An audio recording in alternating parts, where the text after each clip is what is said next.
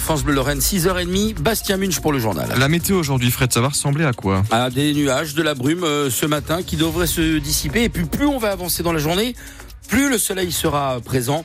Les températures continuent d'être d'un bon niveau partout en Moselle, entre 7 et 10 degrés au meilleur de la journée. On va vers une sortie de crise dans le monde agricole. Après les nouvelles annonces de Gabriel Attal, hier, cette fois c'est la bonne, la FNSEA et les jeunes agriculteurs appellent à lever les blocages.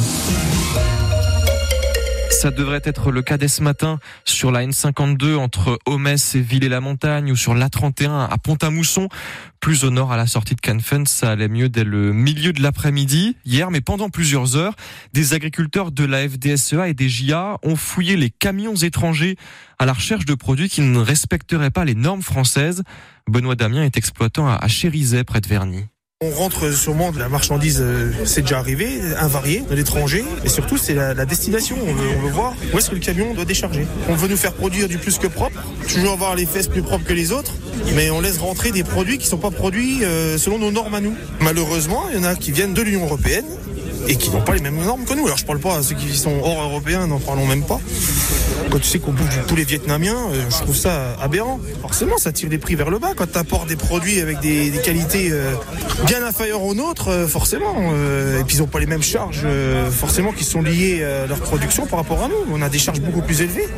Donc ça crée la distorsion déloyale. C'est pour ça qu'on râle, n'importe qui râlerait. C'est logique quand vous savez qu'il y a la moitié, un poulet sur deux qu'on consomme en France qui viennent de l'étranger, ça laisse à réfléchir quand même. Vous avez les photos de l'opération sur francebleu.fr. Alors, qu'a vraiment annoncé Gabriel Attal, qui pousse les syndicats à lever le pied après dix jours de mobilisation? D'abord 150 millions d'euros de soutien fiscal et social aux éleveurs, le renforcement aussi de la loi Egalim sur la rémunération des agriculteurs avec des contrôles plus sévères dans les supermarchés.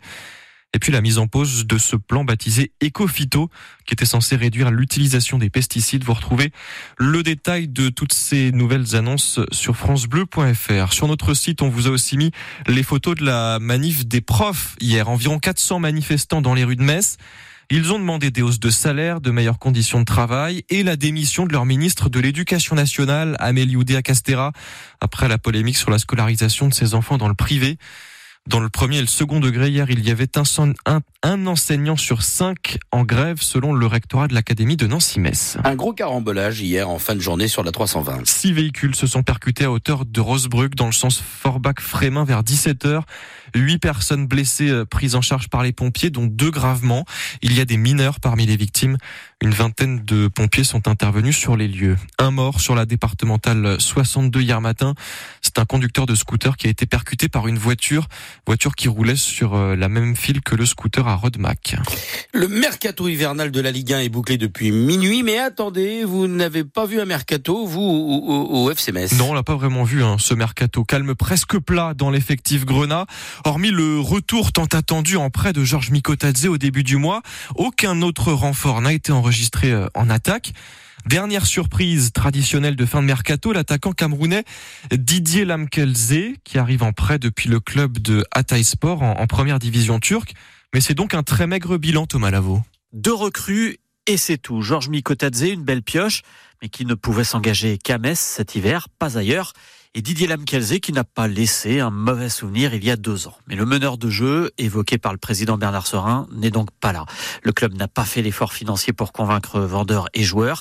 Il a enchaîné refus sur refus. Dans certains dossiers, il n'a même pas fait le poids face à des clubs de Ligue 2.